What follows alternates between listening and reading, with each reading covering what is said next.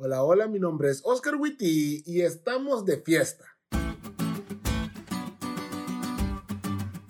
El día más importante del año en nuestra naciente familia es la Navidad.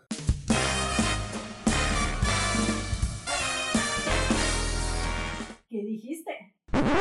No, este, no, claro, no, claro que no el día más importante del año en nuestra naciente familia es nuestro aniversario.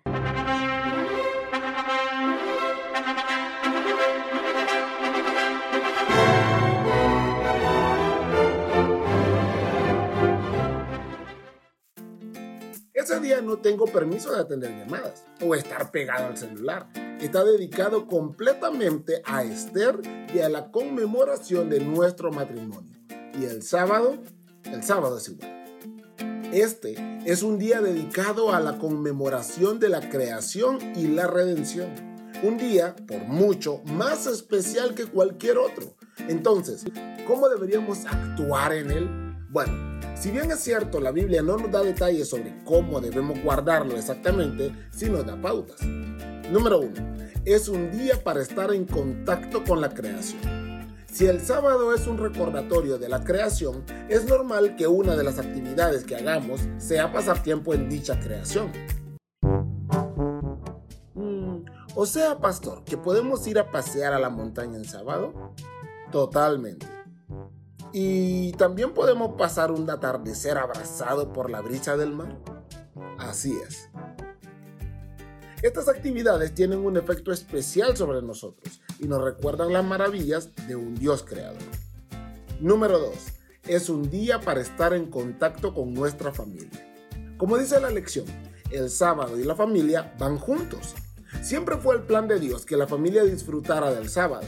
El sábado es un regalo para toda la humanidad, pero no podemos negar que es un regalo para la familia. Adán y Eva pasaron un tiempo especial en familia, conociéndose en el mundo nuevo en ese primer sábado.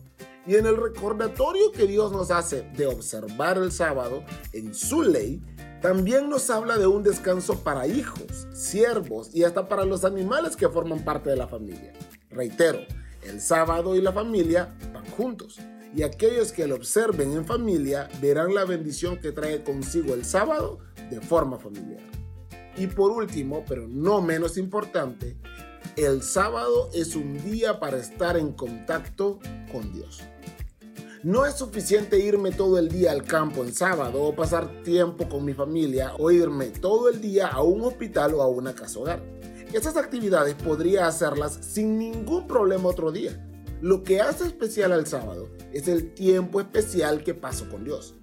Así como todos los días estoy con mi esposa y disfrutamos de pláticas, comidas juntos y canciones en el carro, pero el día de nuestro aniversario, esas mismas actividades son más especiales porque estamos celebrando. De la misma manera, podemos hacer todo lo antes mencionado cualquier otro día. Y es más, como cristianos debemos hacerlo. Sin embargo, el sábado es diferente porque estamos celebrando. Y si esta es una fiesta, la atmósfera que rodea el sábado debe ser de gozo y deleite en el Señor y no de tristeza. Así que prepárate desde ya para el sábado y disfrútalo en contacto con la naturaleza, pasando tiempo en familia, sirviendo a los demás, pero sobre todo, pasando tiempo especial con Dios en el día que Él escogió para que vos y Él fomentaran una relación aún más íntima.